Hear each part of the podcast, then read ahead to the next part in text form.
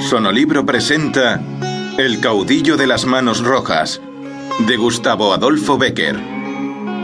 Tradición india, canto primero, 1.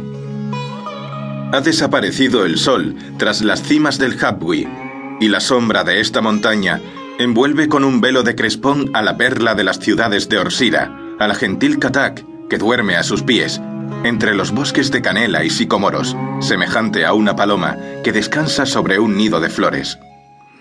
2. El día que muere y la noche que nace luchan un momento, mientras la azulada niebla del crepúsculo tiende sus alas diáfanas sobre los valles, robando el color y las formas a los objetos, que parecen vacilar agitados por el soplo de un espíritu. 3.